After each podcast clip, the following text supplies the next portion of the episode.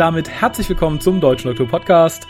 Mein Name ist Raphael und ich bin über die Wunder der Technik heute verbunden, nicht mit den USA, nicht mit Asien, nein, mit dem anderen Ende der Stadt. Einen schönen guten Abend an die liebe Mary in voller Montur.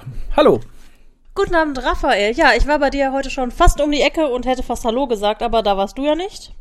Aber Ach. umso schöner, dass wir uns jetzt so sprechen. Ja, sehr wohl, sehr wohl. Also umso, umso schöner. Schöner geht immer, aber was hast du bei mir ums Eck gemacht? Ähm, ich habe äh, Locations für einen Dreh besichtigt. Ach, das heißt, ich kann bald in meiner Nähe sehen, wie du ähm, leicht bekleidet ins Wasser fällst. Vielleicht. Ah, sehr schön, sehr schön. Äh, sag mir, ich habe viel, viele Tage frei noch im Juli. Sag mir Bescheid, vielleicht trifft es sich ja. Vielleicht sage ich Bescheid, vielleicht lasse ich das auch einfach.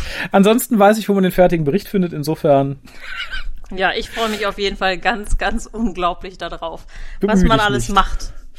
Ja, wohl wahr. Und, und für die Leute, die Interesse haben, vielleicht äh, führen wir den Link zu dem tatsächlich öffentlich verfügbaren Bericht dann einfach mal so als Patreon-Goodie ein. Oh, äh, das könnte man natürlich machen. Das ist tatsächlich eine gute Idee, ne? Müssen wir uns, können wir auch theoretisch mal direkt für beide Podcasts uns merken. Ja, und dann wundert sich der Kunde, für den wir das machen, warum auf einmal so viele Abrufe auf genau diesem Beitrag sind. ja. Und warum so viele seltsame Kommentare darunter gepostet werden. Ja, ich glaube, da kann man nicht frei posten, da bin ich mir fast sicher. Schade, das, das wäre faszinierend. Das wäre auf jeden Fall sehr, sehr faszinierend. Aber gut, haltet die Augen offen. Wie gesagt, es lohnt sich immer, uns, uns oder den Grauen Rat bei Patreon zu unterstützen. Da kommen viele Unsinnigkeiten bei rum. Ja, genau. Ähm, ja, und wo wir Unsinn Unsinnigkeiten sind, wir haben unseren Geburtstag verpasst sozusagen, also nicht, nicht ja, wirklich. Du hast ja. den Geburtstag verpasst. Äh, ja. Alle anderen haben dran gedacht. Und ähm, gesungen und. Ach, ja, ihr, ihr, der Graue Rat beim Grillen, aber es sind sonst keine E-Mails angekommen. Ich glaube, wir hatten eine Nachricht bei Facebook. Also noch haben die Leute eine Chance. Es, es ist geplant, den Geburtstag nachzufeiern, zusammen mit dem Staffelfinale der aktuellen Staffel. Das passt nämlich ganz gut zusammen. Und da haben die Leute, die fleißige Amazon-Kunden sind, auch noch die Chance, an unserem Gewinnspiel in Anführungszeichen teilzunehmen. Nämlich derjenige, der das Lustigste für sich, seine Tante, für irgendwen über unseren Amazon-Link bestellt, dem, dem wird etwas sehr Schönes verehrt, von dem ich nicht näher sagen möchte, was es ist. Aber ähm, es lohnt sich, man kann sich an die Wand hängen und es ist Kunst. Definiere und, doch bitte mal lustig. Ähm, habe ich gesagt, es ist lustig? Nein, man soll was Lustiges schicken, Ach so, was ja, kaufen. Ja, e, etwas Kurioses, etwas, wo man sagt, oh, sieh an. Also, ne, wie, wie, der, wie der Herr mit dem extrem kleinen Glied, der dann halt da seine Kondome gekauft hat. Das wäre zum Beispiel, wär, wäre er jetzt noch dabei und hätte sie, hätte es nötig, noch ein paar mehr zu kaufen. Das wäre auf jeden Fall ein eindeutiger Kandidat. Äh, momentan führt tatsächlich ein lustiges Ausmalbuch für Kinder. Ach, was zufälligerweise auch uns verehrt wurde. Insofern, ähm, gibt das sogar fast Doppelpunkte, aber es ist tatsächlich kurios. Es ist ein ähm, Buch äh, zum Ausmalen von furzenden Einhörnern. Oh, da kenne ich jemanden, der freut sich vielleicht über ein schönes, nachträgliches Geburtstagsgeschenk. Tatsächlich. Ah, nee, ein vorträgliches. Ähm, ja, ich kenne so viele Leute, die Einhörner mögen. Die sind ja auch im Moment total in. Die Fast mochten Einhörner schon lange, bevor sie in waren. Ja, genau wie wir Dr. Who mochten, schon lange bevor es in war. Also. Das ist echt äh, mit diesen komischen Hipstern ein Groll. Alles, überall mischen die sich ein. Ja, erst schnappen sie sich Dr. Who, dann Eulen, jetzt Einhörner. Ja. Ich Was bin kommt dagegen. als nächstes? Babylon Aber wie gesagt, 5? Nee, nee, nee, das ist, glaube ich, nicht, nicht hipsterhaft genug. Das ist schon zu retro. Wahrscheinlich. Da muss irgendwas. Also wenn es neu aufgelegt werden würde, bestimmt. Aber dann guckt sich auch keiner mehr den alten Kram an. Oh, aber da ich ein bisschen Zeit schinden will, Aha. Es wird, wird doch bestimmt, wurde über den äh, Patreon-Link schon mal, äh, nicht Patreon-Link, Amazon-Link, mhm. schon mal Sexspielzeug gekauft. Ich hatte neulich eine Diskussion darüber, dass doch niemand bei Amazon Sexspielzeug bestellt und ich bin der Meinung, dass doch. Äh, bisher über unseren Link noch nicht, aber auch das käme auf jeden Fall in die engere Wahl, denke ich. Okay, aber Moment, ich muss mal kurz meinen Amazon-Warenkorb aktualisieren. Aha, aha, aha. Nein, ja, ich glaube aber auch, da wirst du günstigere und bessere Alternativen finden, als wenn du bei Amazon deinen Kram kaufst. Ich glaube, günstiger geht es über Sachen wie, wie heißt das Ding, Eis.de und qualitativ wertvoller und geschmackvoller vermutlich. Bist du dir sicher? Nee, so gar nicht. Ich, kenn, ich kenne mich da nicht aus, aber äh, bist du dir sicher oder nicht sicher? Nein, also bist du dir sicher, ich, dass du dir nicht sicher bist? Ähm, jetzt wäre der Moment, das Thema zu wechseln. ja, aber wer Angst vor Weichmachern hat, es äh, machte lange die Runde auch im, im jedwedem Lokalfernsehen, was ich sah. Es gibt wohl im tiefsten Osten einen Hersteller von Holzmännlichen Genitalien. Wenn man Oh. Holzdildos, Holzvibratoren. Äh, ja, Aber splitterfrei Vibratoren Geht natürlich. nicht, die müssen ja vibrieren. Wie willst du das denn? in, indem du einfach irgendwas, also auch dein Handy ist hart und vibriert. Also du kannst auch Holz innen aufbohren, etwas Vibrierendes reinstecken, zumachen und dann brrrr. Vielleicht eine schöne Do-it-yourself-Idee. Also wenn ihr noch irgendwo einen Ast drin habt, schön blank polieren, ne, den, den Rasierermotor rein und ab geht's. Ähm, ja, da, da hat dann auch irgendwie äh, der Herrgott die Arbeit vor, den, vor das Vergnügen gesetzt. Ja, ist doch immer so, oder? Für manche, ja. nicht, für, nicht für alle Personen auf dieser Welt, aber gut. Ähm, ja, für uns hat der liebe Gott offensichtlich äh, weder Spaß vor, die, vor noch nach die Arbeit gesetzt, glaube ich. Äh, denn es, es war nicht schön, das zu gucken, was wir jetzt besprechen. Aber bevor wir das tun, äh, und das ist vielleicht die kleine Freude, die wir im heutigen Cast haben werden, sagt uns die Lisa, wie ihr uns erreichen könnt. Also beziehungsweise euch. Wir wissen, wie wir uns erreichen. Ihr könnt den WhoCast wie folgt erreichen. Telefonisch unter 0211 5800 85951. Schreibt E-Mails und schickt Fotos für die Fotowand an info at whocast.de. Schreibt im Forum unter drwho.de und folgt dem WhoCast auf Twitter unter www.twitter.com slash WhoCast. Spendet Geld über den PayPal-Button und schickt Geschenke, Briefe und Postkarten an die Adresse auf der Website. Und wir besprechen heute die, den, das, boah, ich, ich, mir kommt's kaum über die Lippen. Die den, achte ja, Folge der zehnten Staffel mit dem wunderbaren Titel Lie of the Land. The Lie of the Land, genau. Und es ist tatsächlich das Ende eines grandios gestarteten Dreiteilers. Ähm, ja, und mehr auch nicht. Ich glaube eigenständig, aber egal. Ähm, Regie führte Wayne Yip oder Jip, wie auch immer. Heißt er echt so? Ich, ich glaube, es ist jemand, der einen richtigen Namen hat und sich einfach geweigert hat zu sagen, das war ich. Ja, ich habe einen Hund, der redet immer so und nimmt das als Nachnamen. Ja, genau. Und Vorname, ach, Wayne. Okay. Ja, wer tatsächlich zu seinem Werk gestanden hat, ist Toby Whitehouse. Er hat es nämlich geschrieben. Die arme Sau. Und äh, die, diese Folge hat tatsächlich einen, einen rühmlichen oder eher einen unrühmlichen, aber verständlichen Rekord aufgestellt. Denn es ist die Folge von Doctor Who ever mit den niedrigsten Overnight-Ratings. Oh. 3,01 Millionen Zuschauer haben es halt direkt live gesehen. Äh, dicht, dicht dahinter oder sprich davor kommt dann Battlefield von Sylvester McCoy mit 3,10 Millionen Zuschauern. Äh, die Total Ratings waren dann 4,82, also in dem Fall für The Lie of the Land. Und der Appreciation Index liegt immer noch erstaunlicherweise hoch im Vergleich äh, zu dem, was man uns abliefert, bei 82. Ach, Ja, das ist Also, finde ich überraschend. Ich ja, meine, die Ra Ratings sind ja eigentlich auch, ähm, wie viele es geguckt haben, oder? Die erste? ja, So, da frage ich mich sowieso immer, ähm, das entscheidet man ja nicht vorher, weil man dann weiß, äh, wie gut die Folge ist. Da war ja vielleicht einfach ein besseres Gegenprogramm. Fußball oder sowas. Ja, erstmal das, aber man hat vermutlich die Folge davor gesehen, gesagt, oh Gott, ich will gar nicht wissen, wie es endet. Oder man hat so die ersten zehn Minuten gesehen und abgeschaltet. Ich weiß nicht genau, äh, das ist ja nur so eine Zusammenfassung, ab wie viele Leute gewertet werden, ob die irgendwie 80 Prozent gesehen haben müssen, dass sie da zugezählt werden oder Keine Ahnung. ist mir auch egal. Ich kann jeden verstehen, der abgeschaltet hat oder an dem Tag was Besseres vorhatte. Keine Ahnung, eine Hüft-OP. Ähm, ja, soll ich kurz den Inhalt zusammenfassen oder möchtest du deine, deine Erinnerungen zusammenkratzen? So, soll ich mal äh, gucken, was ich da noch zusammenkriege? Dann darfst du darüber mal lachen, was ich Ja, noch ich- zusammenkriege. Ich, ich wollte gerade sagen, das kann vielleicht lustig werden, also nur zu. Ich habe ja auch schon erkannt, dass ich zwar meine Hieroglyphen hier ähm, lesen kann, aber auch nur mit sehr viel Mühe. Egal. Dazu muss man sagen, wir hatten schon mal einen anderen Termin. Äh, ja. Da habe ich fleißig geguckt. Der wurde dann vertagt und das ist schon sehr lange her. Ich habe das Gefühl, das war le letztes Leben oder so. ja, nach der Folge habe ich das Gefühl auch und ich muss sagen, ich äh, habe nicht verkehrt dran getan, das möglichst lang vor mir herzuschieben. Ja, und mein Gehirn hat ja diese wunderbare Funktion, dass es Dinge, die es nicht äh, wissen möchte, einfach Mhm. wieder vergisst. Also hast du tatsächlich vergessen, dass ein uns bekannter Podcaster eine Popo-Abwischmaschine haben möchte? Danke, dass du mich dran erinnerst. Entschuldigung, aber äh, vielleicht hat das auch ein bisschen die Erinnerung an diese Folge geweckt, wie auch immer da der Zusammenhang sein soll. Ich meine, hat beides irgendwie mit Scheiße zu tun, aber Ähm, vielleicht reicht das ja schon. ja, dafür, dass ich ein bisschen lachen muss. Da auf jeden Fall für. Okay, also. Ja. Es beginnt sich zu einer Zeit, in der die Mönche oder Monks oder wie auch immer sie heißen mögen, auf einmal die Erde regieren, weil die gute Bill ihnen ja die Macht darüber verliehen hat. Mhm. Mit ihrer äh, Bitte. Mhm. Und äh, im Prinzip ist die gesamte Erinnerung der Welt ausgelöscht und durch eine neue ersetzt worden, in der die Mönche praktisch schon da waren, als die Menschen als äh, Fisch wahrscheinlich durch den Ozean schwammen, aufs Land kamen und so weiter und so fort. Ähm, es gibt einen wunderbaren Werbespot, den wir da sehen.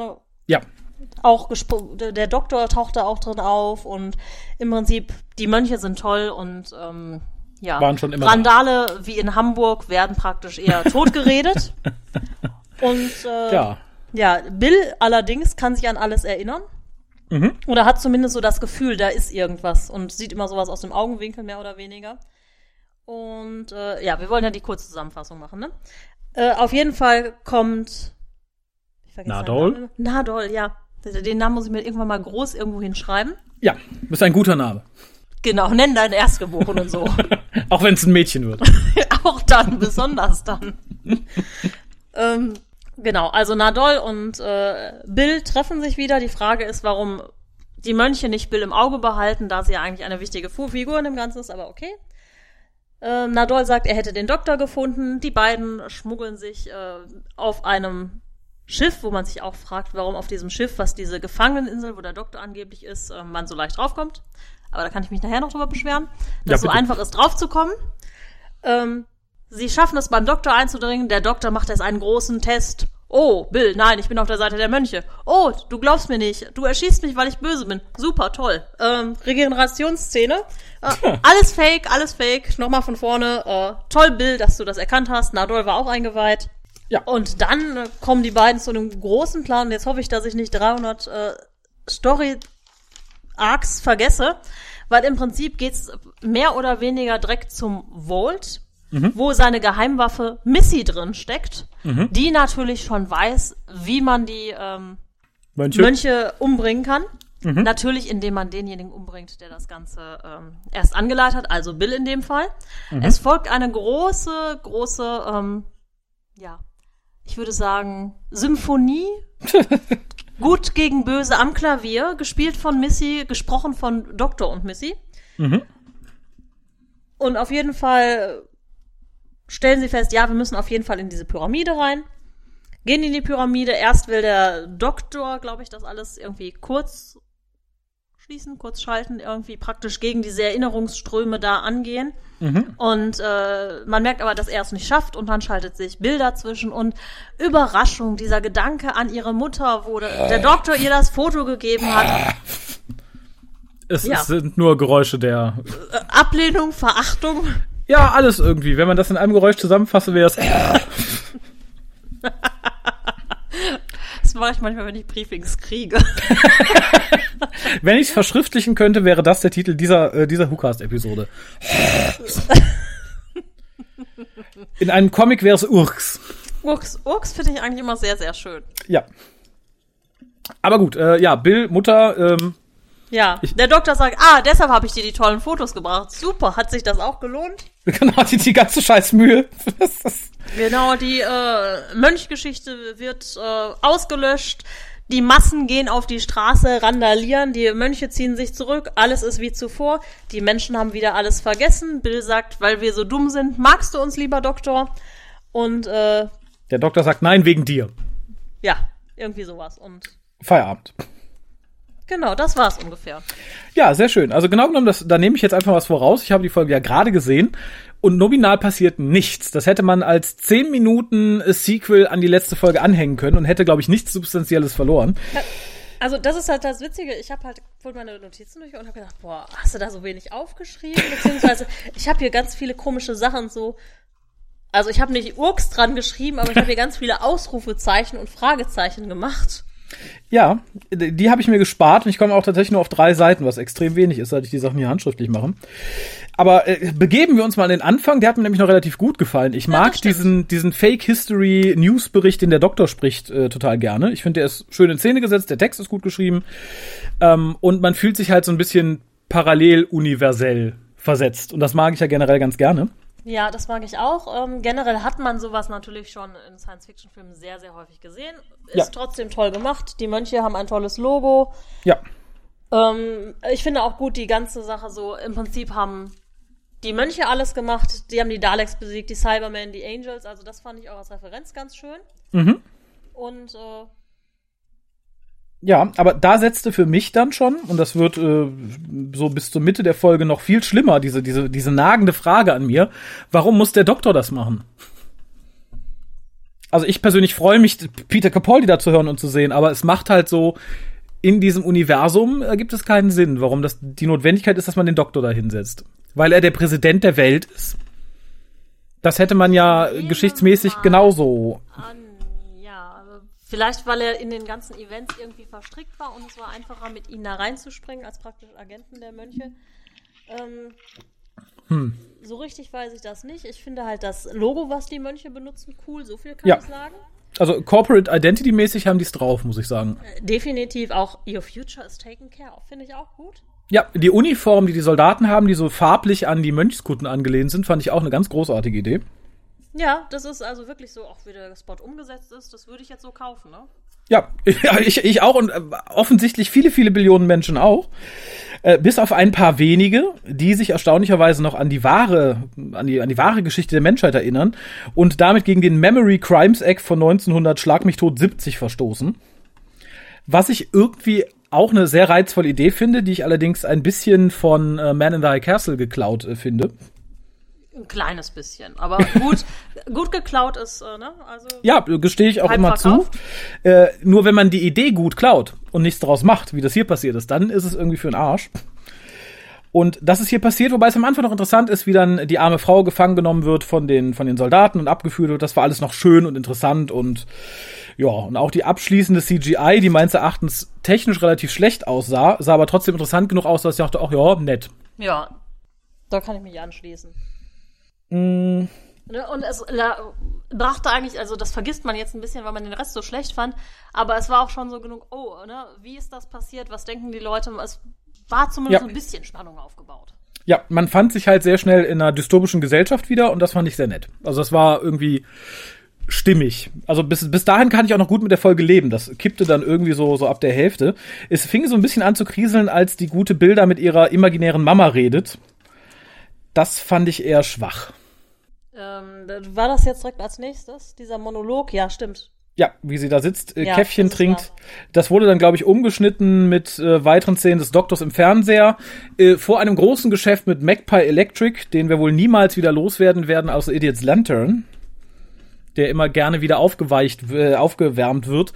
Und das, äh, die ganze Folge, das sagte ich beim letzten Mal schon, erinnert mich so vom Gefühl her ein bisschen an The Last of the Time Lords, wo du auch den ersten Teil hast und der zweite Teil fängt dann in einer Welt an, die komplett anders gestaltet ist, weil da irgendwie eine andere Macht zugange ist. Und auch da, in dieser Folge, taucht ja auch Magpie Electric wieder auf. Ich glaube, das war in dem, in dem ersten Teil in dem Fall. Und das erweckte dann hier gerade schon wieder so Reminiszenzen, die ich nicht brauchte, noch zusätzlich zu der, die sowieso da war. Das stimmt. Was ich allerdings sehr schön fand an dieser Szene war das Bild im Hintergrund. Also generell haben die ja ganz viele Bilder gezeigt, auch wo die Mönche drin waren. Ja, Und Ja, ich glaube, ja, das Fernsehen hat auch so ein bisschen davon abgelenkt, dass eigentlich das relativ cool gemacht war, auch von der Positionierung, weil es praktisch so bedrohlich diese Mönchsfigur sich eigentlich um Bill gelegt hatte, so im Hintergrund. Ja, da, da hat man eh viel, viel Arbeit reingesteckt, auch in dem Spot vom Doktor. Äh, ganz, ganz tolle Bilder verfremdet, die Mona Lisa unter anderem. Äh, wir haben Fotos von Winston Churchill gesehen. Ja. Ähm, da war übrigens geplant, dass ursprünglich Ian McNeith wieder für ihn einspringen Oh, das sollte. Das wurde wohl auch so angefertigt, aber dann für die Fernsehversion nochmal geändert, was ich schade finde. Also ich finde, wenn man schon einen In-Universe Churchill hat, dann kann man den auch weiterverwenden. Definitiv.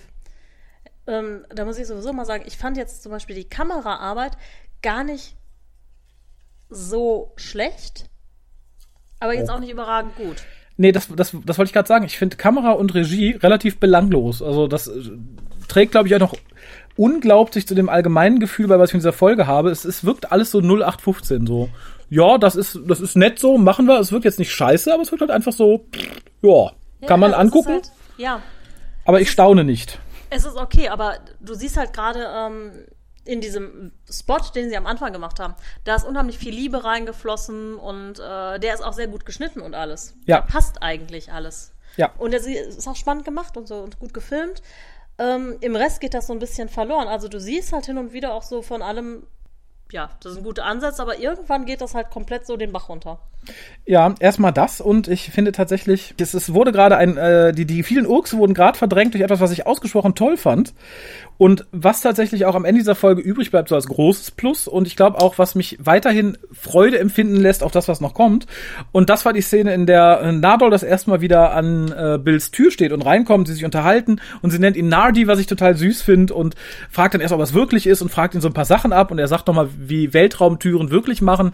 Das fand ich so unglaublich sympathisch und nett gespielt und ich- ich möchte es noch unterstreichen, mit Ausnahme von äh, Rory und Amy ist das für mich mit das perfekte Doctor Who Companion Paar der New Series. Ende aus. Ich habe so viel Freude, den beiden zuzusehen. Und das war auch in dieser Folge wieder so. Ich hatte, ich habe durchweg in jeder Szene, wo die beiden irgendwie interagiert haben, einfach nur Freude. Ja, das ist halt, weil die auch Spaß machen und nicht nur wirklich als äh, Doktor-Anhimmel-Mechanismus Ja. mitgehen, sondern einfach als eigenständige Figuren funktionieren. Ja, und das funktioniert sehr, sehr gut. Was weniger gut funktioniert, und da setzt dann das ein, wo ich finde, da bricht die Folge das erste Mal so richtig ein, dass man es sich sehr einfach macht. Das macht man auf verschiedene Ar- Art und Weisen. Hier macht man es einfach, indem man den Cliffhanger auflöst, indem man sagt, ach ja, ich musste mich sechs Wochen erholen, dann ging es mir wieder gut. Das ist so, weiß ich nicht, das ich- das ist noch nicht mal lazy writing, ich finde das einfach verarsche. Das ist, als wenn du ähm, den Cliffhanger zu Nennen wir einen großartigen Cliffhanger. Mir fällt gerade keiner ein. Ähm, Aber es gab bei Akte X auf jeden Fall mehrere ganz, ganz große Cliffhanger. Oh, Aber- bei, äh, bei Xena, als die äh, tot ist nach der, also einer ihrer wahnsinnig vielen Tode. okay, nehmen wir mal an, dieser großartige Cliffhanger, den ich nicht kenne, wird in der nächsten Folge damit aufgelöst, dass Xena wiederkommt und sagt, ich hatte nur Husten, ich muss sechs Wochen, weiß ich nicht, Antibiotika nehmen, hier bin ich wieder. Da war ich das erste Mal ein bisschen beleidigt, muss ich sagen. Das wäre, als wenn man die ganze Folge damit aufgelöst hätte, dass die Monks sagen, ach, wir haben uns das jetzt sechs Wochen angeguckt, wir haben keine Lust mehr, auf Wiedersehen. Ja, vor allem verstehe ich halt nicht, dass weder Nadol noch äh, Bill irgendwie unter Beobachtung stehen. Und Bill steht ja, wenn ich das richtig in Erinnerung habe, auch direkt, wenn da jemand an der Tür ist mit, äh, was hat sie in der Hand? Irgendeine Waffe? Ein Stuhl. drin? Ein Stuhl, ja. auch irgendwie eine Waffe. Ja, ja, aber das ist, sie scheint das Gefühl zu haben, beobachtet zu werden und die Mönche sind sehr doof, wenn sie es nicht tun, muss ich sagen. Ja. Ähm, und da fiel mir auch was auf, was ich irgendwie am Anfang noch eigentlich ganz cool fand, wenn es irgendwie erklärt worden wäre, äh, dass man uns das so zeigt. Und das ist diese immer leichte Einblendung des Mönch-Logos oder des Mönches, so wie in einem gestörten Fernsehbild. Hätte man das konsequent durchgezogen und dann sehr viel stärker gemacht und häufiger, als sie sich der Pyramide nähern, sagen, das Signal ist stärker oder so. Hätte ich das so auf einer Metaebene total cool gefunden irgendwie. Aber es, es wird eigentlich sehr zufällig und sehr beliebig eingesetzt und das hat mich sehr gestört. Ja. Vor allem, es wird nicht wirklich erklärt und aufgelöst und so. Das ist aber. Ja, die ganze Folge ist, glaube ich, echt so Larifari geschrieben. Ne? Das ist so. Ja. Äh, Was ich mich bis zum Ende gefragt habe, so wie die dystopische Gesellschaft da aufgebaut ist, was wollen die Mönche? Das sind, ja, wie es sich am Ende rausstellt, relativ wenige. Also können die da nicht groß siedeln wollen. Sie fangen auch nicht an, wild unsere Bergwerke zu plündern oder unsere Frauen zu schwängern. Äh, Ich finde, wenn du einen Planeten eroberst, musst du irgendwas damit vorhaben und ich sehe nicht, warum sie das tun. Ist mir da was entgangen? info.hukas.de oder vielleicht kannst du es mir erklären. Ich ich habe da mehrere Theorien. Ich habe mir tatsächlich auch über diesen Punkt Gedanken gemacht, weil ich so dachte, äh, ja, so viel bringt das nichts, ne? Ich meine, Nee. jetzt sitzt er hier. Meins. Ähm, vielleicht wollen sie einfach angebetet und angehimmelt werden für Dinge, die sie nicht getan haben, weil sie gedacht haben, hm, wir sind zu faul, unseren eigenen Planeten zu erschaffen. Wir nehmen mal einen, der schon da ist und tun aber so, als wären wir von Anfang an dabei gewesen. Hey, we are God. Ja, ich möchte ein. Gott sein. Das kann natürlich auch sein, aber dafür haben sie es meines Erachtens zu wenig zelebriert. Dann hätte ich ja Opfer verlangt, mir Tempel bauen lassen. Aber man weiß es halt nicht. Wenn man alt, schrumpelig und mumifiziert ist, hat man vielleicht andere Bedürfnisse. wenn ich wollte gerade sagen, da verehrt braucht man einfach alle paar Wochen Wickelverband, dann läuft das auch, ne? möchte. Ja, ähm, wohl wahr. Oder sie wollten einfach, vielleicht haben die auch einfach ein Hobby, Geschichtsschreibung von Planeten. Sie möchten das gerne immer umschreiben. Oder, ah, Moment, das ist praktisch wie mit dem Drehbuch dieser Folge. Die haben praktisch sich den Planeten angeguckt und gesagt, oh, das ist aber alles ein bisschen lame. Wir machen das jetzt im Cool mit uns drin als Hauptprotagonisten. Wir schreiben das einfach mal um. Genau, da werden Können viele so Lücken drin sein, aber es sieht cooler aus. Ja. Das, das lasse ich tatsächlich als beste Erklärung bisher gelten. Ähm, was dann irgendwie passiert, ging mir so ein bisschen ratzfatz schnell. Wurde gesagt, ja, der Doktor, der wird auf dem Schiff gefangen gehalten. Ich habe das getraced, da fahren wir jetzt hin. Da schippern die auch ganz schnell hin. Gut, es wird später erklärt, weil es ja alles ein, ein Setup vom Doktor war, um zu testen, ob Bill wirklich auf seiner Seite ist. Boah. Ja. Das ist echt, nee, das ist einfach total kokolores. Also, das fängt, das ist storytechnisch einfach eine absolute Katastrophe. Das wäre mir, wenn ich das in eine Schriftform gebracht wäre, von meinen Vorgesetzten, von Kunden, von allen, so rechts und links um die Ohren geschlagen worden, dass ich gesagt hätte, ich wechsle den Beruf. Das kann echt nicht sein. Das ist, es fängt an mit diesem Supply Boat. Nehmen wir mal an, das ist gestaged. Wenn es gestaged ist, weil das Ganze vom Doktor alles äh, gespielt wurde, warum lassen die Monks zu, dass dieses Boot da hin und her fährt und dieses große Gefangenenboot da direkt vor ihrer Küste ist? Das muss man sehen, das beobachtet man als guter Diktator, Gott, Ge Geschichtsumschreiber. Eigentlich schon, Kann ja. nicht sein. So, wenn sie das Ganze ähm, aber nicht gestaged hätten, dann hätten sie Papiere gebraucht. Diese Papiere hatten sie aber nicht, sondern einfach nur, ah, wir tun jetzt so, als wären wir Küchenkräfte. Ist ja egal, dass man uns eigentlich total gut kennt. So, das heißt, sie müssen das eigentlich gestaged haben oder sie sind einfach alle komplett blöd. Ja, das Auch ist, das Bild. Dann frage ich mich auch, ja, warum braucht Nadol Bill? Auch irgendwie so schon im Vorfeld. Na, braucht er ja nicht, äh, weil es war ja, es war ja gestaged, also Nadol war ja eingeweiht, darum schlägt sie ihn ja auch später noch fast. Ähm, was ich aber nicht verstehe, und da greife ich deinen Punkt auf, der Doktor macht ja die Werbung für die Mönche. Ja. Und die Mönche sind sich ja bewusst, oh, der Doktor ist ja äh, ne, hier eine große Nummer und Bill ist so eine große Nummer. Und äh, ne, ich würde sie zumindest beobachten. Und selbst, das wird ja am Ende nochmal so beiläufig erwähnt, selbst wenn es der geheime Plan der Mönche war, dass Bill in der Nähe des Doktors ist, damit Bill ganz sicher ist und niemand Bill tötet und damit diese ganze Welt nicht zusammenbricht, dann spielt es doch dem Doktor sehr in die Hände, der das ja eigentlich nicht weiß zu diesem Zeitpunkt und dem eigentlich klar sein müsste, dass wenn ich mir Bill hier hinhole, dass das den Mönchen auffallen müsste, weil die mich noch beobachten, denn er sagt ja selber, äh, die Mönche vertrauen mir noch nicht so ganz. Also, ne, irgendwie ist das Drehbuch da für mich nicht stimmig, weil entweder weiß der Doktor alles, was das Drehbuch vorgibt, dass er es nicht weiß, oder er hat einfach irgendwie Scheuklappen auf, dass er so einen Plan durchziehen möchte. Nicht stimmig. Ja, Nicht stimmig ist äh, zum Beispiel meine Stimme, wenn ich was singen möchte oder sowas, ja. Da, das ist echt Mumpitz. Das ist an den Haaren herbeigezogen.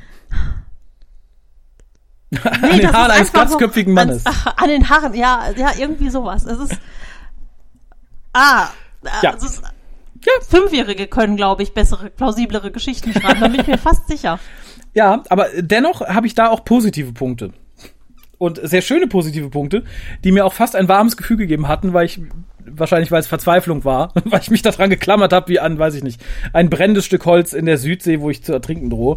Aber was mir total gut gefallen hat, ist, dass der Doktor einen Monkophone bei sich stehen hatte. Mit dem er, was die Mönchsfarbe hatte, mit dem er vorgab, direkt die Mönche kontaktieren zu können. Äh, ja, das ist äh, praktisch das Pendant zu einem roten Telefon, das stimmt. Genau, das, das fand ich nett. Ich fand das Outfit des Doktors ganz cool, diesen etwas abgeranzten grauen Mantel. Ja. Ja, wie gesagt, ich hange mich hier von deinen. Kleinigkeiten Hier ist entlang. doch ne? hier, waren die Monks nicht auch auf dem Gefängnisboot? Auf jeden Fall habe ich mir, Ein Monk. ja, was macht er da? Wahrscheinlich ist es ein Fake-Monk. Wahrscheinlich ist es einer der Doktors Getreuen, der einfach nur so tut, als wäre er ein Monk. Wahrscheinlich haben Nein, sie. das funktioniert nicht. Das funktioniert in dieser Geschichte überhaupt nicht. Weder Lass von der einen noch von der anderen schönreden. Seite. Lass es Nein, mich schönreden. das geht nicht schön zu reden. Vermutlich haben des Doktors Getreuen einen Friedhof geplündert und eine Leiche genommen und sich die Leiche angezogen, um so zu tun, als wären sie ein, ein Monk. Ich weiß es nicht. Da äh, steckt eigentlich ein 14-jähriger Teenager, der doch gerade in diese Leiche reinpasst oder was. Ja, weiß ich nicht. Skinny Jack, der hat genau in diese Leiche reingepasst. Ich weiß es nicht. Ähm, äh, ja, aber ich, ich war doch gerade bei den Sachen, die mir so gut gefallen haben. Mach das doch nicht schon wieder kaputt. Diese gestagte Leiche hat mir total gut gefallen. Ähm, Äh, ja. Ja? ich, ich weiß gar nicht, äh, was ich hier schreiben wollte. Irgendwie erzählst du ihn anders, das ist gut. Ähm, was wollte ich mir damit sagen? Dass es gut gewesen wäre, wenn die Geschichte einen anderen Erzählstil gehabt hätte. Ich glaube auch. Vermutlich. ähm, was ich sehr gut fand, war dann die Szene, in der Bill denkt, dass der Doktor zu den Mönchen gewechselt ist. Und da ist dann wieder das, wo ich sage, okay, das werde ich an dieser Staffel für immer lieben, auch in jeder Folge. Die Chemie zwischen dem Doktor, Bill und Nadol. Sie ist großartig. Ich finde, alle Beteiligten spielen großartig. Also gerade Bill Mackey, die ja nicht viel Schauspielerfahrung hat, wenn man sich ihr ihre Vita so anguckt. Ich fand es beeindruckend, ich fand es toll. Ich habe die Szene gern gesehen. Sie hat großartige, sehr minimalistische Musik, die ich Ja. später noch sehr vermissen werde, das Minimalistische an dieser Musik. Aber das war wirklich toll. Ich, hab die, ich finde die Szene großartig. Das ist, glaube ich, das Großartigste in dieser Folge und bestimmt in meinen Top 50 der großartigsten Folgen von Doctor Who. Allerdings finde ich, Bill reagiert uncharakteristisch über. Das ist zu viel. Nur weil sie jetzt sagt, oh, der Doktor ist auf Seite der Mönche, wird sie ihn nicht direkt erschießen. Das ist zu viel. Das ist, Wahrscheinlich nicht. Ich muss auch sagen, also ich habe mir übrigens auch da aufgeschrieben, hier Musik, strange, aber cool. ja. Ähm, das war der Moment, da hatten wir, glaube ich, mal kurz drüber gesprochen, der mich halt total überrascht hat, mit dem ich überhaupt nicht gerechnet habe, dass sie ihn jetzt wirklich erschießt und dann Ja. Ich fragte mich da auch, nicht auch, zum. Ja. ich fragte mich da auch, wie die aus der Nummer rauskommen wollen, in dem Moment. Äh, weil der Doktor ja anfängt zu regenerieren. Ich dachte, okay, das wird dann jetzt irgendwie so ein Reset-Button-Ding. Dass es dann so ein großer Witz war eigentlich nur und auch sehr locker aufgelöst wird, das hat mir wieder sehr Spaß gemacht. Also ich habe mich dann mit den Soldaten gefreut, die alle lachten. Äh, und wo dann äh, Bill auch sagte, ja, aber ich habe dich doch erschossen. Ja, wir haben alle unsere Patronen durch Platzpatronen ausgetauscht. Und der eine Soldat guckt so ein bisschen betreten, weil er es vergessen hat. Das war schön. Das hat, das hat Spaß gemacht. Auf jeden Fall auch mit der Frage so, Reg Regeneration too much? Ja, no, no, it was a nice touch. Ja, das, äh, wobei man ehrlich gesagt sagen muss, sie war ja noch nie dabei. Bill kann das eigentlich gar nicht wissen. Nein. Das ist, es ist eigentlich too much. Ja, auf jeden Fall. Wahrscheinlich hat So. sie sich gewundert, warum er jetzt Gold leuchtet. Oh, es ist Weihnachten. Aber das ist wieder was, das ist an der letzten und dieser Folge halt total bezeichnend, darum mag ich sie auch nicht. Das war wieder Effekthascherei für den Zuschauer. Mehr nicht.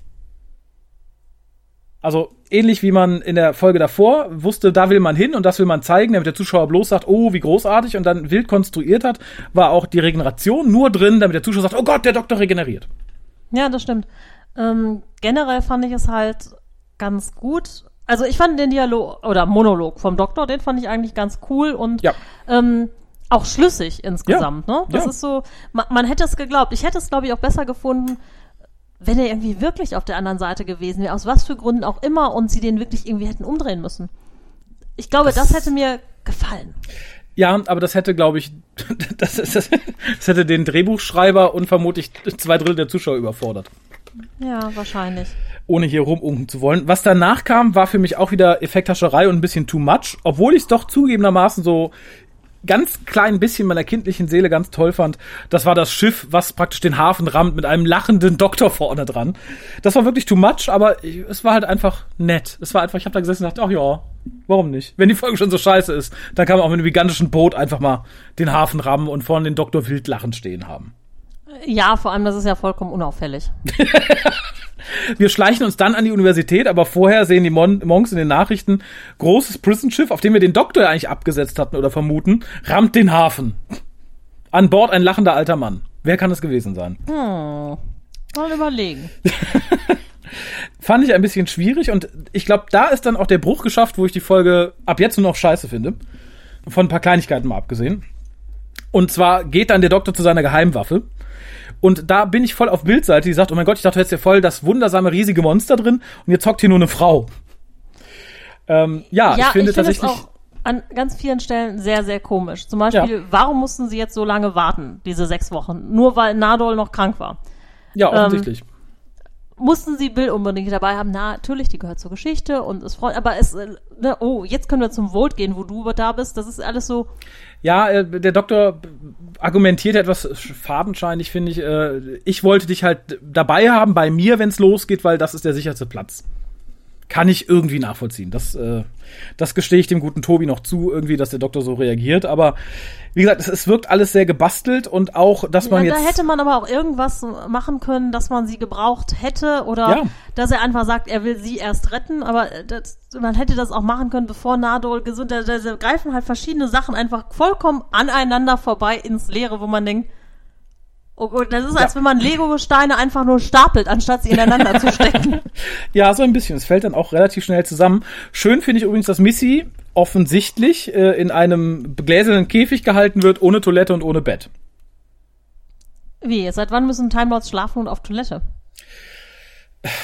Irgendwo Das muss müssen die bestimmt gar nicht. Die Nee, glaubst du, Toilette die- auf der Partades und das Badezimmer und so, das ist auch nur dafür die nur für Gäste. die Gäste. Glaub, glaubst du, der Doktor verwertet sein Futter voll und ganz? Viel ist der ja eigentlich auch nicht. Ach, da, da, also entschuldigt, der Doktor isst viel. Ich erinnere hier mal an John Pertwee.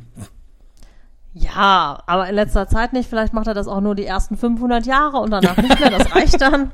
Oder ist ein bisschen bulimisch, ne? Dafür braucht man die Toilette dann auch wieder. Nee, der Ähm. Time Lords gehen nicht auf Toilette. Vielleicht wird das auch einfach ähm, umgewandelt, wenn die genug vor Sport machen oder so. Ich meine, Missy trainiert ja die ganze Zeit ihre Finger, da sie ja äh, den ganzen Tag. Klavier spielt. Ja, Ja. Da, da, da verbrennt sie genug Kalorien. Aber ich, ich finde es halt schwierig. Man kann natürlich jetzt auch wieder sagen, vielleicht, wenn der Wall zu ist, dann darf sie sich frei bewegen und drei Türen weiter ist das Schlafzimmer und äh, die Dusche.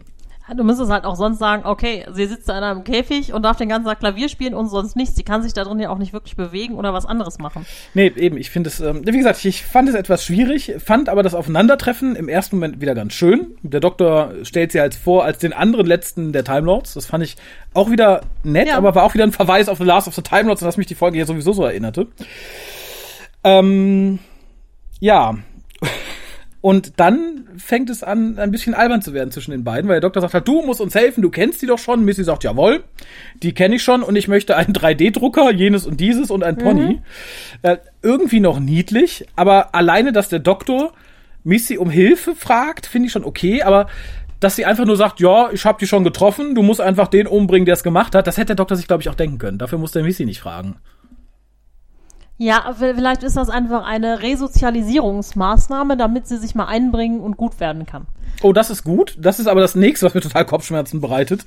Äh, Ich glaube, da sind wir auf der Inhaltsangabe auch vorhin überhaupt nicht drauf, drauf eingegangen. Hier sagt der Doktor nämlich schon, dass Missy ja äh, Entzugserscheinungen hat, weil sie nicht mehr böse sein darf.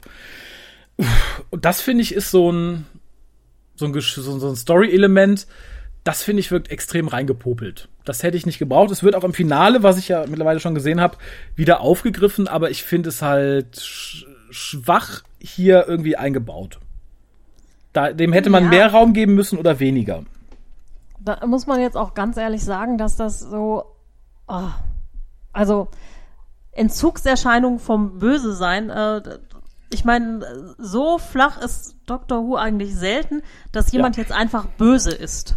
Ja, sehr richtig. Ähm, sehr, sehr richtig, gerade in Bezug auf den Master, aber, aber gut. Ähm, ja, aber so flach ist Doctor Who in diesem Fall, denn ich fand auch die Erklärung, wie es überhaupt für die Mönche möglich war, die Macht zu ergreifen, extrem billig zusammengeschrieben. Also da habe ich mich geschämt teilweise. Also bei Doctor Who hast du ja oft Sachen, die so ins sehr fantastische abrutschen etc. Aber das hier war tatsächlich nur eine eine kleine Stufe und damit bin ich wieder bei Last of the Time Lords von diesem dämlichen Netzwer Handy-Netzwerk entfernt, was die Gedanken der Leute kontrolliert. Wirklich nur einen ganz kleinen Schritt. Ja, das ist halt, äh, ja, da ist halt ein Anker, ne? Ich, ich, bla. Und darum auch durch alle Zeiten und die Blutlinie und tralala und Das mit der ähm, Blutlinie, das fand ich halt richtig albern. Das war für mich persönlich nur ein Schritt entfernt von, äh, die Macht wird mit kleinen komischen Tierchen im Blut transportiert. na, das war aber auch schon George Lucas Idee. Ursprünglich. La la la, ich höre dich nicht. Aber doof ist die Idee trotzdem egal, wer sie zuerst hatte. Insofern. äh, kleiner schöner Moment war dann, als äh, der Doktor fragte, wie hast du das beim letzten Mal geschafft? Er sagt, ach, da war noch ein kleines Mädchen übrig, das habe ich in einen Vulkan geworfen. Und dann sagt Bill halt, aber ich bin es. Und dann Missys awkward. Fand ich toll. Das war Das, wieder das so. fand ich auch. Ja, Das war Missy. das ist ja auch, es sind alles großartige Schauspieler. Ja, ja. Und die machen aus allem, was sie an Dialog kriegen, machen die was Tolles, muss man auch ehrlich sagen. Ja. Ähm, denen mache ich auch keinen Vorwurf. Ich hatte auch tatsächlich große Teile dieser Folge Spaß, einfach weil die Leute toll gespielt haben. Ähm, hab dann aber im Hinterkopf immer gedacht, oh mein Gott, das ergibt alles gar keinen Sinn. Was erzählen die da für einen Bullshit? Ja, sehr richtig. Und dann tut der Doktor etwas, was ich ihm ein bisschen übel nehme. Weil ich finde, damit unterstreicht er, respektive der, der es geschrieben hat, so ein bisschen, wie man mit dem Charakter des Doktors, wie er noch in der achten Staffel war, umgegangen ist, indem er ihn halt einfach ein bisschen umgepopelt hat. Denn hier hält der Doktor eine, eine, eine lange moralische Rede darüber, dass man ja nicht jemanden töten darf. So ist das Gute nicht. Das Gute tötet niemanden, um zu gewinnen, bla bla bla. Und das ist absolut Unsinn. Der Doktor, gerade der Doktor aus der achten Staffel, hätte in Kauf genommen, eine Person zu töten, um die Menschheit zu retten. Auf jeden Fall. Ich finde, das ist halt wieder so, ähm, Zehnter Doktor, bla bla. Ja, genau. Und das, das fand ich halt, das habe ich der Folge sehr übel genommen und vor allem in dem, dem Moment auch irgendwie den Doktor, weil ich dachte, naja, hätte man dich vor zwei Jahren gefragt, hättest du äh, lachend Bill genommen, dich lieb verabschiedet und auf Wiedersehen gesagt. Und gesagt, naja, das war notwendig, das tut mir sehr leid. Äh, und dazu setzt dann noch irgendwie so ein, so, so ein trauriger Kinderchor ein. Da ist mir, da ist es mir fast, da hätte ich keine Toilette mehr gebraucht für die nächsten Tage, weil es mir da fast hochgekommen ist. Ähm, nee, und da habe ich mir dann wieder die minimalistische Musik vom, von den paar Szenen vorher zurückgewünscht, weil wie gesagt, da waren wir tatsächlich wieder so auf Niveau Staffel 4. Das hat mir körperlich wehgetan. Oh, ich habe mir auch zwischendurch, irgendwer sagte auch, I'm sorry. Da war ich wieder ganz kurz vor, I'm so sorry. Ja, genau. Ja, aber dann hätte er sie wenigstens danach töten sollen. Boom. Aber, ja. äh, naja, und äh, der Doktor sagt dann, ja, Tür Missy, danke für deinen Tipp. Wäre ich alleine nie drauf gekommen. Äh, ich bin da mal weg. Und dann setzt der grandiose Plan ein, dass man seinen Soldaten einfach Bildstimme aufs Ohr haut, die sagt, alles ist real, auch wenn ihr gerade hier äh, im Sendezentrum seid sozusagen und das viel stärker ist. Aber äh, der Doktor ist da und die Geschichte, wie sie euch erzählt wird, ist falsch. Nur ich, ich frage mich, hat er dafür Bill gebraucht? Nein. Das Nein, hätte auch jeder andere nicht. reden können. Das Richtig. war, äh, ja, naja. Ja, genau, auch schon wieder. äh, Genauso wie, ich finde halt auch, dass Missy einfach sagt, äh, was Sache ist. Sie hätte da irgendwie noch mehr Spielerei gemacht und sich nicht nur einen Pony gewünscht oder irgendwie sowas. Ja, aber sie soll ja Wobei sie werden. cool ist. Ja, sie, sie ist durchaus cool, aber wie gesagt, ich sage, das war, glaube ich, der Moment, wo ich sage, da war dieser Story-Arc in Anführungszeichen über der Master wird gut zu, zu stark im Vordergrund. Das war irgendwie zu unerklärt, auf einmal zu heftig. Wie gesagt, es wird im Finale ein bisschen aufgegriffen, dann, dann ist es, glaube ich, klarer, warum man das hier so zeigen musste. Aber ich hätte es nicht gebraucht, ganz ehrlich. Und wie gesagt, ich finde es auch albern, dass der Doktor überhaupt danach fragen muss. Es war so es, unnötig wie ein Kopf. Die Folge wäre komplett ohne Missy ausgekommen. Ja. Ähm, schön fand ich dann wieder und da auch wieder mein Verweis auf Nadol, Nadols Neckpinch und äh, seine Erklärung darüber, dass er ja diese Kampfsportkunst lange gelernt hat und er philosophiert über seine linke Hand. Das war alles wieder sehr sympathisch. Wie gesagt, da, das hätte man auf 45 Minuten ausweiten können, äh, seinen Monolog. Dem hätte ich lieber zugehört als dem Rest der Folge. Äh, ja, also ehrlich gesagt, wenn die sich jetzt alle zusammengesetzt hätten in den Vault, ne, so Nadol, Bill, äh, Missy und der Doktor und hätten da Ja. irgendwie einfach 45 Minuten miteinander gequatscht, das hätte ich tatsächlich lieber gesehen. Ja, da, da wäre ich sofort bei gewesen. Und dann hätten sie irgendwie Schnittchen gemacht, Wein getrunken und drüber gelacht, was äh, Toby Whitehouse doch für ein beschissener Autor ist. da wäre ich voll bei gewesen. Genau, Nadol und Missy hätten sich noch ein bisschen gefetzt, dann hätte der Doktor noch einen drüber gekriegt, dass er den Vault aufgemacht hat, das wäre echt schön gewesen. Ja, aber so bleiben wir mit dem etwas Unschönen zurück und das äh, spitzt sich dann in den nächsten Minuten auch total zu, indem erst der Doktor sich opfern möchte, indem er den Mönch irgendwie an die, an die Birne greift und dann merkt, oh nein, doch verloren, wie doof, schaffe ich nicht, Und da ärgerlich. sind auch ganz komische Zeitlupensequenzen drin, ne? ja, es So. ist, Also ich habe mir hier aufgeschrieben, ähm, vielleicht kannst du mich da ein bisschen erhellen. Achtung, die Monks sind der Imperator nö. und alberne Matrix-Moves. Äh, ja, da meinst du vermutlich, als äh, der Schusswechsel ist und der eine Soldat schmeißt sich zur Seite Ja. und in Zeitlupe wird sein Walkman zerschossen. Richtig, das war's. Ja, und da möchte ich mal sagen, ich mag ja solche, solche Effekthaschereien, wenn man sie konsequent einsetzt. Aber dann einmal so ein Ding irgendwo einzustreuen, wo es gerade passt, finde ich albern. Ne, genau, es passt halt auch überhaupt nicht zum Stil dieser Folge. Nee, eben. Und das, das war halt an vielen Ecken so. Aber da dachte man sich, oh, wir haben noch äh, 700 Pfund übrig, da machen wir eine Matrix-Sequenz draus. Ist so pff, einfach unsinnig. Ähm, was mir gut gefallen hat, ist halt, ich glaube, meinst du vielleicht der, der, der, der, der Mönch, der auf seinem, äh, auf seinem Klo sitzt und seinen, Ah, seinen Helm ja. hat, dass das, Das aussah wie Darth. Vader in seinem, seinem Da, Darth Vader, der Imperator. Die saßen doch beide auf so einem Klöchen, oder? Nein, Darth Vader doch auch im Nein, ersten. Das, Darth Vader saß niemals auf irgendeinem, der, der läuft immer durch, die- der schreitet durch die Gegend. Nein, nein, nein, nein, nein, nein, nein, nein, nein, nein, nein, nein. Au contraire, Miss Nerd. Bitte was?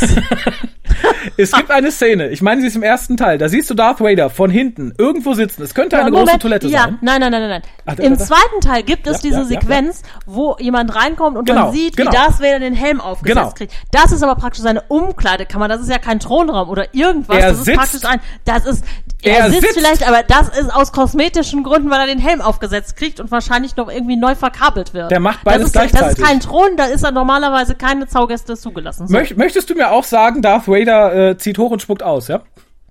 da weiß ich jetzt gar nicht, was ich darauf sagen soll.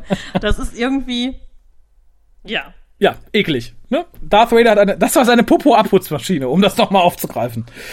Äh, Also mit dir werde ich auf jeden Fall niemals Krieg der Sterne gucken. So viel weiß ich schon. was? Du benimmst, du hast da nicht den äh, genügenden Respekt vor, würde ich sagen. Da, aber sicher. Darth Vader, Darth Vader und Popo Abwurfsmaschine in einem Satz zu benutzen. Oh mein Gott, dafür müsstest du eigentlich den Titel Nerd aberkannt bekommen. Ah, da, da, da kann ich mit leben, muss ich sagen.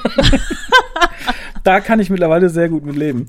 Aber äh, vermutlich meinst du das, weil auch, weil auch ähnlich wie der Imperator oder für manche Leute Darth Vader sitzt auch hier der Obermönch äh, auf einer Toilette und reagiert nicht, atmet nur schwer vor sich hin, vermutlich Genau, hat er Verstopfung und ähm, ne, wartet drauf, dass man ihm an den Kopf fasst. Wobei erst der Doktor versagt, dann bewusstlos wird, dann fesselt man ihn, Warum auch immer, damit er nicht eingreifen kann, finde ich so. Hm. Und Bill schwingt dann eine lange Abschiedsrede. Es war ihr ja wert, dass sie jetzt stirbt, dass sie dafür mit dem Doktor reisen konnte, la la la, bla bla bla. Äh, wie gesagt, das war der nächste Moment, wo es mir fast hochgekommen ist. Und ähm, ja, dann geht halt Bill auch zum zur Obermumie, fasst ihr an den Schädel, droht auch erst zu versagen, aber nein, dann denkt sie an ihre Mama. Bist du noch da Was? oder hast du aufgegeben? Ich bin fast weggenickt gerade. Nein, ich habe noch über Nadols Kampfmoves ge gesinnt und ob das eine Referenz zum vulkanischen äh, Dingsbumsgriff ist. Bestimmt, aber ich glaube, wenn du jeden, jeden Angriff äh, auf den Nacken als vulkanische Referenz siehst, dann äh, weiß ich nicht. Bestimmt. Oh, Mr. Spock. Ähm, egal. Ja. Ich finde diese Bildszene so doof. Ja. Andere ja. Leute haben auch Mamas. Und Ja. nur weil diese eine Mama in der äh, Schleife irgendwie vergessen wurde. Ja, ich, auch da kann ich mir eine gute Erklärung zurechtreden, die man aber vielleicht auch hätte irgendwie mehr erklären sollen. Bill sagt ja, das betont sich hier ein paar Mal, dass sie sich halt selber eine Realität mit ihrer Mutter erschaffen hat, weil sie ihre Mutter ja nie kennengelernt hat. Sie hat halt selber sich ihre Mutter erschaffen und wie sie funktioniert und wie sie mit ihr aufgewachsen ist. Das hat sie sich ja alles irgendwie selber erschaffen. Leute Oh. mit Wahnvorstellung findest du immer. Da brauchst du nicht das kleine schwarze Mädchen für. Ja, aber man hat es gerade da und das kleine schwarze Mädchen hat halt dadurch eine Erinnerung geschaffen, wo es die Mönche nicht gab, die aber da war und real war für sie.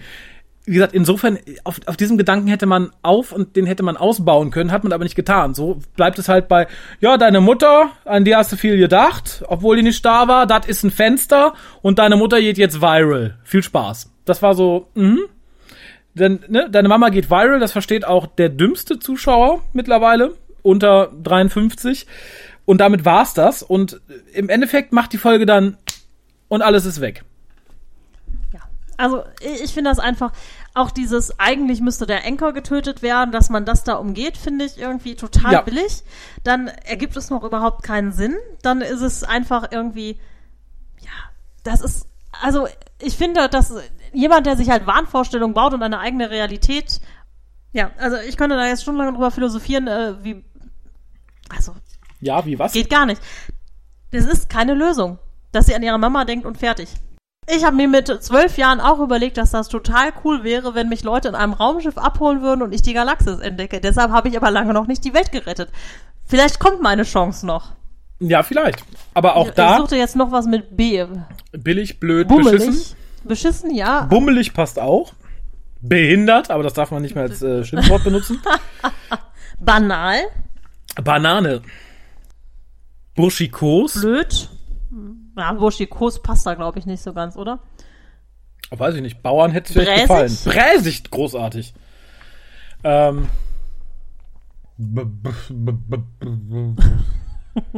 Bescheuert? Belastend? Belastend auf jeden Fall. Ich fühle mich auf jeden Fall belastet. Aber auch da erinnerte es mich wieder an Last of the Time Lords. Nur da hat man nicht an die Mama gedacht, sondern alle Menschen haben an den Doktor gedacht. Der Oh, dann Jesus. ja. Äh, also, ich weiß, was der gute Tobi da geguckt hat, irgendwie, als er das Skript geschrieben hat. Ja, auch mit pathetischem Dialog am Ende, der nicht so wirklich Sinn ergibt. Oh, du meinst dieses One glimpse of freedom. bla. Und wie gesagt, dann die Mönche, die schnell mit der Pyramide abhauen, weil die Leute dann doch irgendwie den großen Riot starten. Äh, Ja, das ist ja, ja, das, das waren ja nur drei Mönche da, die haben das so lange aufrechterhalten. Vor allem äh, One Glimpse of Freedom, ne?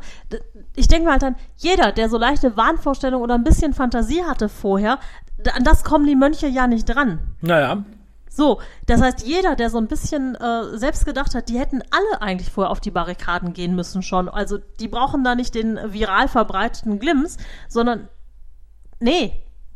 Ja, wie gesagt, es ist, es ist, äh, mir fällt nichts mehr mit B ein. Es ist, es, ist, es ist eine Schande. Und die Schande geht dann noch weiter. Nämlich einmal in diesem etwas sehr rührseligen Monolog äh, oder Dialog, warum denn der Doktor die Menschheit mag. Weil es sieben Billionen Leute sind, aber ab und zu gibt es eine Bill. Und darum mag er die Menschheit. Ich finde, dass er das auch irgendwie ähm, sehr vereinfacht. Also, nein, der Doktor hat nie sowas gesagt. Also, das ist so. Der Doktor mag eigentlich die Menschen generell. Ja. Auch wenn sie manchmal scheiße sind. Und äh, das finde ich ehrlich gesagt ganz gut. Ja, ich auch. Aber nein, hier ist es wegen Bill. Ja, das ist halt echt er hat nie vorher gesagt, also selbst früher, er hat nie gesagt, ich bin nur wegen Rose hier und rette die Menschen oder sowas. Nein, er macht das nicht nur für einen Menschen. Nee, er macht es auch nicht für die Handvoll Menschen, die er gut findet. Er macht es, weil nee. er die Menschen an sich gut findet. Mit all ihren Dummheiten. Eben. Ja, und wie gesagt, das passte nicht und das wurde aber noch gesteigert. Der Moment dachte ja, oh, wie, das kann es noch schlimmer kommen. Ja, der Doktor sitzt gemütlich bei Kaffee und Kuchen mit Missy und Missy heult, weil sie an die Leute denkt, die sie umgebracht hat.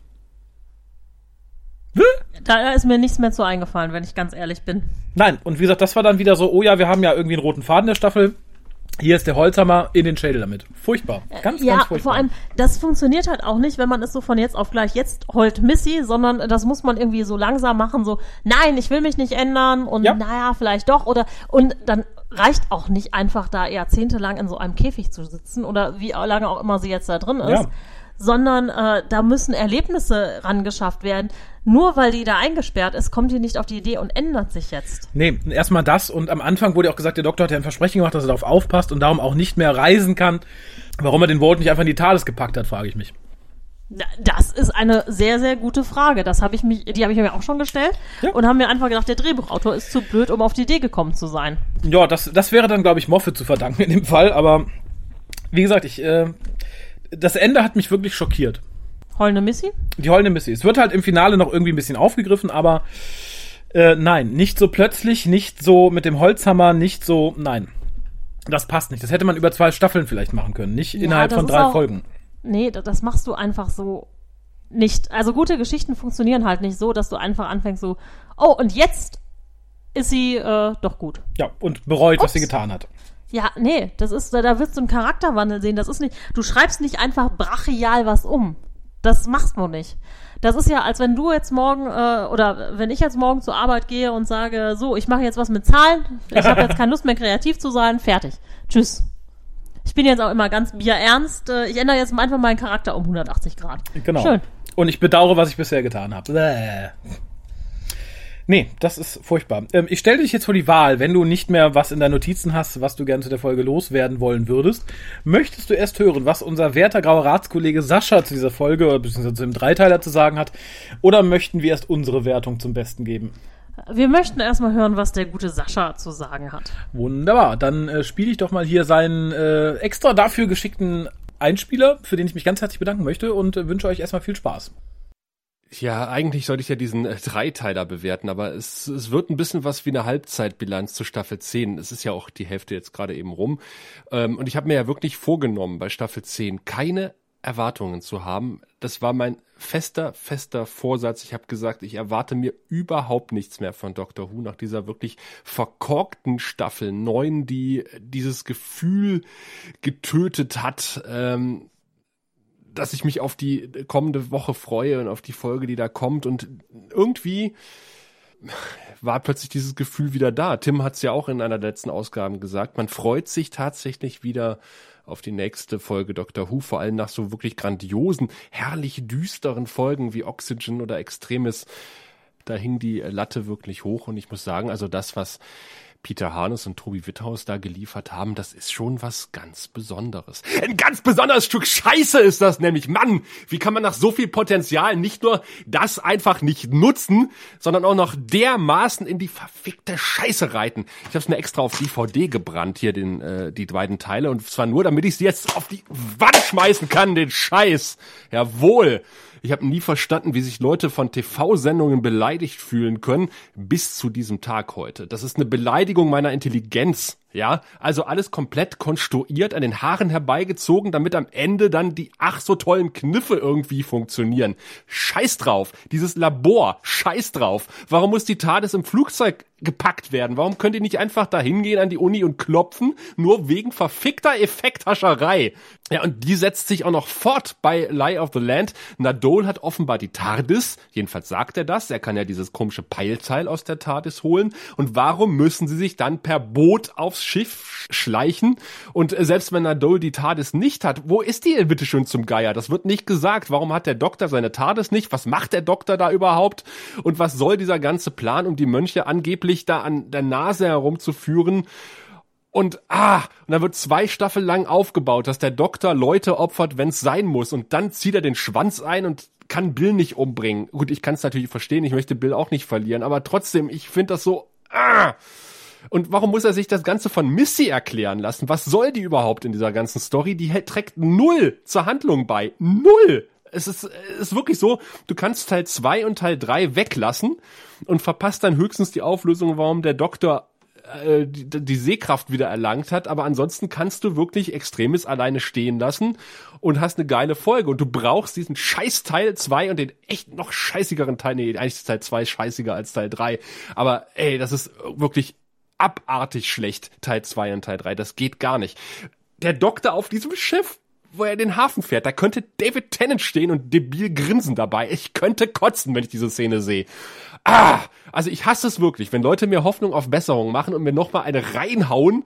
Das ist so wie eine Freundin, äh, wo man denkt, ja, es läuft momentan nicht so gut und eigentlich ist man kurz vor der Trennung und dann plötzlich, zack, ist dieses alte Gefühl wieder da und man denkt so, ach Mensch, das könnte doch noch mal was werden mit uns. Und man findet dann wieder zusammen, man geht schick essen und denkt so, ja, Mensch, man hat die Kurve gekriegt und dann zack, macht sie Schluss mit einem.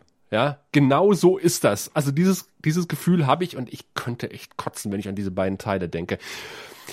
Also ich kann auf diesen Story-Arc verzichten, ich kann auf Missy verzichten, ich kann auf Pseudo Plot-Twists verzichten, die man aus irgendwelchen Körperritzen gezogen haben. Ich will einfach nur jede Woche den Doktor sehen, Bill und Nadol, wie sein Abenteuer erleben und gut ist es. Dann bin ich zufrieden und ich finde, das hat jahrzehntelang bei Doctor Who funktioniert. Warum jetzt äh, ich meine, ich, ich gucke ja Babylon 5 und habe wirklich nichts gegen Story-Arcs, aber die müssen wirklich auch gut ausgedacht sein und dann konsequent durchgeführt werden und nicht so eine halb geweigte und durchgequirlte Scheiße, wie wir sie hier vorgesetzt bekommen. Also, ich hoffe wirklich, dass die äh, zweite Hälfte der zehnten Staffel wieder so wird wie die ersten Folgen vor diesem Dreiteiler, über den wir jetzt einfach mal den Mantel des Schweigens hüllen. Wo ist die DVD hin? Moment.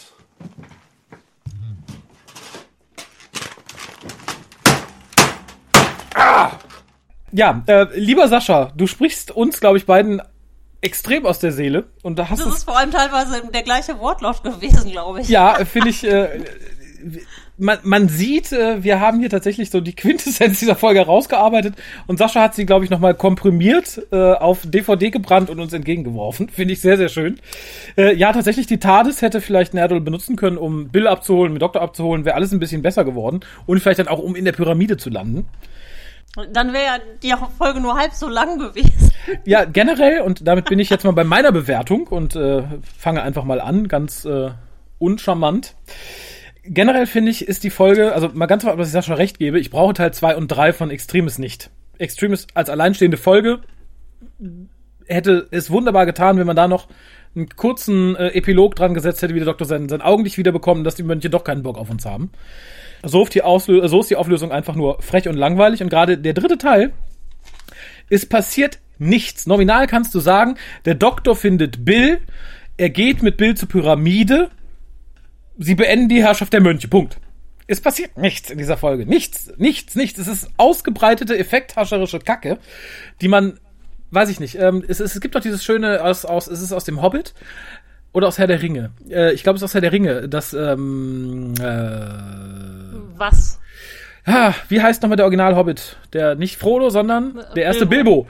Der halt sagt, äh, seit er den Ring trägt und so alt geworden ist, hat er das Gefühl, dass man zu wenig Butter zu dünn auf zu viel Brot gestrichen hätte. Und so ähnlich wirkt diese Folge, dass man gesagt hat, okay, wir haben halt eine Story, die gibt was her von vielleicht 10, 15 Minuten. Die walzen wir jetzt auf 45 Minuten aus und äh, schmücken sie mit ein bisschen effekthascheren Sachen, die halt gar keinen Sinn mehr ergeben, wenn man sie näher betrachtet. Und das ist so, ja, furchtbar. Es zieht sich durch die ganze Folge. Es hat natürlich nette Momente, die ich aber nur auf die, die Hauptprotagonisten oder die Antagonistin zurückführe, die halt wirklich gut spielen, die in diesem Fall auch charakterlich toll geschrieben sind.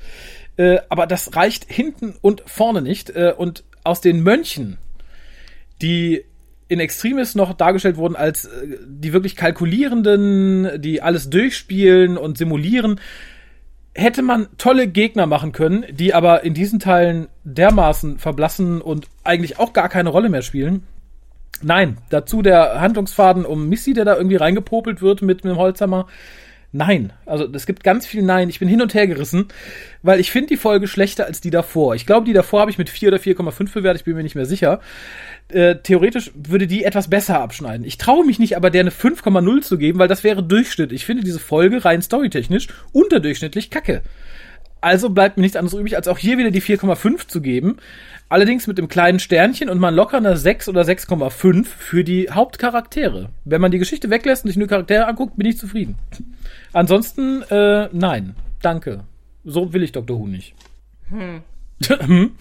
Ja, also ich habe die Folge ein bisschen anders bewertet. Oh. Ähm, Null. Also ganz so schlimm nicht. Ähm, also mir persönlich ist egal, wenn es wenig Story ist. Mhm. Einige der besten Geschichten kommen mit ganz, ganz wenig Story aus. Ähm, wir hatten vorhin das Beispiel Krieg der Sterne. Die Story ist total platt. Pharmajunge ist auserwählt, ähm, rettet den Tag. So. Ja, aber Das ist eine ganz, ganz. So, jetzt, jetzt muss ich erstmal ausreden. So. Okay. Und auf jeden Fall, das ist eine kurze Story, aber mit schönen Charakteren und alles ist stimmig, alles greift ineinander. So, das heißt, äh, die dünne Story fällt überhaupt nicht auf, weil innerhalb der Story funktioniert alles, die Charaktere spielen zusammen. Du hast nichts, wo du denkst, oh mein Gott, was soll das? Das funktioniert nicht. Hä? Urks? Sondern, ähm, so funktioniert eine gute Geschichte. Die kann ruhig kurz sein. Da kann auch viel Beiwerk dabei sein, aber das muss auch hübsch sein, das darf nicht belanglos sein. Das muss von schönen Effekten begleitet werden, die dazu passen. Nicht von irgendwelchen Matrix-Bewegungen, die in dieser Folge überhaupt nichts zu suchen haben, nicht von belanglosen Kameraeinstellungen, nicht von äh, Sachen, die überhaupt mit total uninspiriert eingesetzt werden. Wenn du einen Film machst, denkst du ja auch darüber nach, wie zeige ich was, wann, warum? Wie inszeniere ich etwas? Das ist ja, hier ist ganz häufig, ich habe gesagt, die Einstellungen sind okay. An manchen Stellen sind die halt echt gut. Du merkst halt, da sind Leute, die haben das eigentlich drauf, aber sie benutzen es teilweise falsch oder wissen vielleicht auch nicht oder dachten einfach, hm, die Story ist so langweilig, da machen wir hier nochmal was komisches oder dann nochmal einen Zeitraffer rein, keine Ahnung. Ähm, ja. Ja. Ist hier aber alles einfach nur, ich weiß nicht, wie ein Experimentalzirkus eingesetzt worden. Ich weiß es nicht. Und die, diese Geschichten, die, also für mich ist halt das größte Verbrechen an einem Drehbuch, wenn da, oder insgesamt an einer Geschichte, wenn sie nicht greift und wenn es vor allem so ist, man sieht es auf den ersten Blick, dass es nicht funktioniert. So, das ist nichts, was jetzt irgendwelche abgehobenen Leute sich äh, überlegt haben, oh, äh, nee, das greift nicht ineinander, weil, ne, die Zahl von Pi oder die Quersumme von ich weiß nicht was, das kommt alles nicht hin. Oder dieses Rätsel ist Bullshit oder so. Über sowas sehe ich hinweg, wenn da irgendwelche mathematischen Gleichungen nicht hinkommen oder irgendein Rätsel falsch ist. Aber hier, das sind so wirklich ganz einfache, äh, menschliche, pragmatische Grundlagen, die da einfach nicht greifen. Und das finde ich einfach zum Kotzen und ähm, ja, äh, deshalb gebe ich da nur drei Punkte. So. Äh, da- das war mein Monolog zum Thema, äh, warum ich es scheiße finde, wenn jemand äh, keine gute Story schreibt, wenn er als Drehbuchautor für Doctor Who schreiben darf. Als Drehbuchautor zu arbeiten, das ist eine total große Ehre. Es ist wahnsinnig schwierig, in das Business überhaupt reinzukommen. Du brauchst Connections, du brauchst Talent. Nein, scheinbar brauchst du kein Talent, du brauchst nur Connections. Ja, sehr richtig. Wie, wie bei vielen Dingen im Leben. Ja. Aber ich persönlich habe jetzt deine Wertung nicht verstanden, weil du da kurz Drei. weg warst. Drei, okay. Ich möchte zu meiner Verteidigung noch sagen, ähm, ich finde, das ist ein anderes gelagerter Fall als bei Star Wars, weil Star Wars hast natürlich eine einfache Geschichte. Von dem armen Farmersjungen, bla, etc. pp. Aber der Weg in diese Geschichte geht, ist durch viele interessante Sachen begleitet. Viele Sachen, die die erleben, machen, tun. Ähm, und das ist hier halt nicht so. Du hast halt hier theoretisch, wenn du die langgeschwungenen Reden weglässt und so, dann hast du wirklich nur einen Fußweg zu Bill, einen Fahrweg zum Doktor, einen Fahrweg äh, zur Uni, einen Fahrweg zur Pyramide, Ende. Da passiert halt Natürlich, nichts es- Interessantes. Das, das meine ich mit, es passiert nichts. Also in Star Wars passiert ja relativ viel in dieser kleinen Geschichte. Hier passiert nichts, genau genommen. hier passiert halt an allen Fronten nichts. Du hast eine total ja. flache, nichtssagende Geschichte. Du hast auch drumherum halt wirklich nichts. Äh, nehmen wir mal auch den Hobbit oder ja. Herr der Ringe. Ja. Auch das ist eine total flache Geschichte. Ja. Wir gehen zu einem Vulkan und schmeißen einen Ring rein. Ja. Das lebt von dem drumherum, von wie es erzählt ist, die Art zu erzählen halt. Wie wird etwas erzählt? Ähm, da sind die halt, und ich fürchte, das retten halt für mich auch die Schauspieler nicht. Wir wissen alle, dass die Schauspieler großartig sind und auch aus Müll was machen können. Mhm. Und ich habe ihnen gerne zugesehen.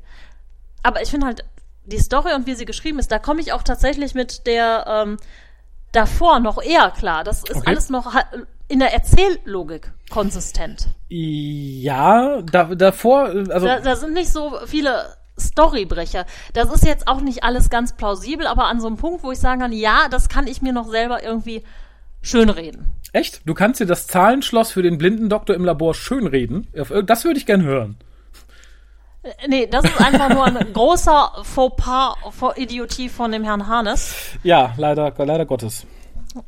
Ne, aber das ganze andere kann ich mir noch. Ja, ist auch irgendwie Bullshit, aber.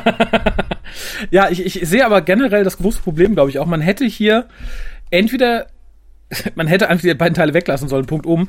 Ich denke, man hätte hier einfach den guten Herrn Moffat alle drei Teile schreiben lassen sollen. Äh, ich finde, hier, hier trifft es ganz gut, zu viele Köche verderben den Brei. Denn das Ganze als Dreiteiler zu bewerten, ist für mich schlichtweg unmöglich, weil der erste Teil so weit vorne steht und die anderen beiden Teile so weit hinten liegen. Äh, das geht für mich nicht zusammen. Da muss ich auch einfach sagen, dass äh, das wirklich einfach schlechte Drehbuchautoren sind. Weil im Normalfall kriegst du ja ähm, wenn du so einen Dreiteiler hast, eine gewisse Art von Story schon vorgegeben. Das hm. ist ja nicht, dass du da vollkommen freie Hand hast in ähm, so einem Universum, wo halt Moffat jetzt gerade irgendwie Stränge zieht und sagt, er möchte das und das haben. Da wird es nicht sein, dass die einfach sagen, oh, wir schreiben einen Dreiteiler, ich habe hier irgendeine Mitte und hier ist irgendein Ende. Und eigentlich musst du dich halt auch abstimmen. Und so. Und das gehört alles zu guter Schreibarbeit dazu, wenn du mit anderen Leuten zusammen einen Dreiteiler machst. Aber das wirkt auf mich so, als hätte jeder für sich irgendwie, oh, da kommen so irgendwie Mönche drin vor. Mhm. Ähm, jeder darf jetzt mal was machen. Ja, wirkt tatsächlich leider so. Also wie gesagt, ich finde es sehr schade. Äh, ich frage mich auch tatsächlich, ob es nicht erst ein Zweiteiler war, den die beiden irgendwie zusammen verbrochen haben und Extremis ist danach entstanden oder man hat Extremis genommen und hat einfach die Mönche oder was auch immer da das Böse war, äh, in die Mönche umgestrickt, weil ich finde, es ist halt inhaltlich, qualitätsmäßig, atmosphärisch so komplett anders als die, als die nachfolgenden beiden Teile.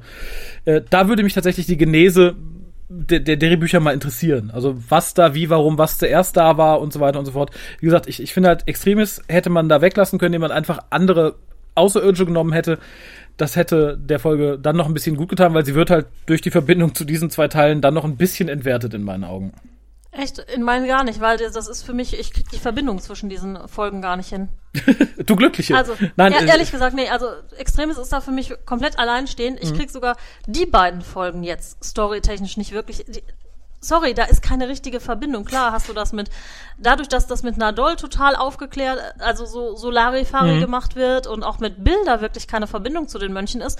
Du bist ja jetzt in einer nicht nur in einer komplett neuen Welt, sondern auch storytechnisch bist du ja total abgelöst. Da ist ja nichts, was mit der zweiten Folge irgendwie so richtig aneinander pappt. Ja, vielleicht waren es tatsächlich mal drei ganz unabhängige Drehbücher voneinander und dann, wie gesagt, da fände ich es So, wir brauchen noch einen Dreiteiler. Lasst es uns irgendwie zusammenkleben. Ja, oder ja. wahrscheinlich hieß es dann, oh, guck mal, wir haben hier drei Folgen, jeweils mit drei verschiedenen außerirdischen Rassen und da können wir doch irgendwie einfach eine draus machen und das ein bisschen streamline.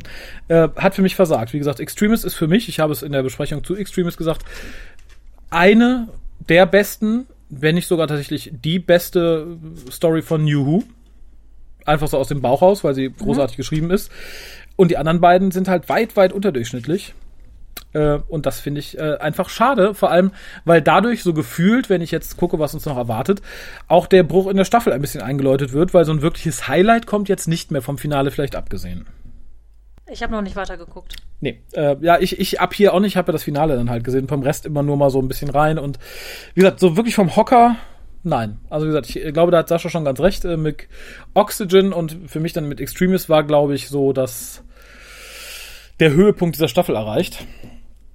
Aber wie gesagt, der Bruch ja. gerade hier ganz enorm.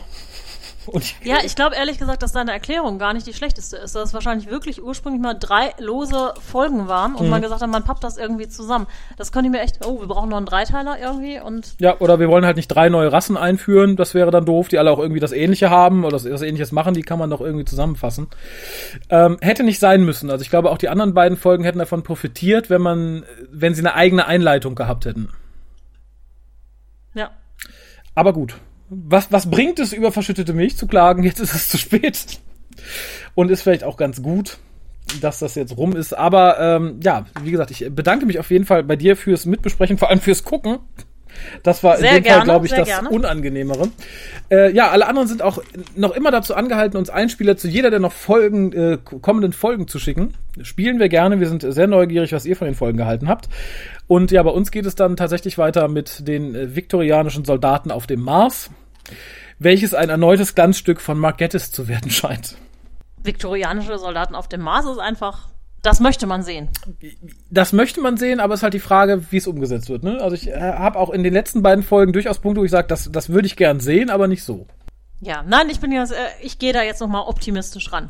Na gut, äh, Na, die Staffel hat Oxygen und Extremist, da verzeihe ich viel, da habe ich auch äh, in meinem Leben schon anderen Bullshit gesehen. Also ja, das, da, das damit stimmt. muss man, damit muss man leben. Das, ach schön. Das, das sind sehr schöne Schlussworte. Mit denen bedanke ich mich nochmal bei dir und äh, bei euch fürs Zuhören. Und wie gesagt, schickt Einspieler, denkt an unseren Geburtstag, äh, denkt an das Gewinnspiel, denkt an, denkt an die Kinder. Und wir hören uns beim nächsten Mal. Bis dann. Tschüss. Ciao.